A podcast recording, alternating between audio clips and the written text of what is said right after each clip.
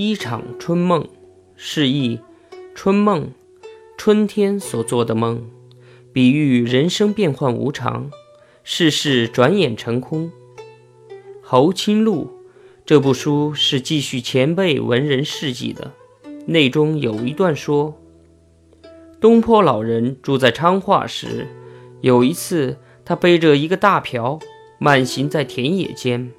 不时还哼着曲调，行了不久，遇到一个年过七十的老婆婆。她对苏东坡的经历比较了解，知道他做过大官，经过很多热闹的场面，想不到如今竟成了一个普通的乡民。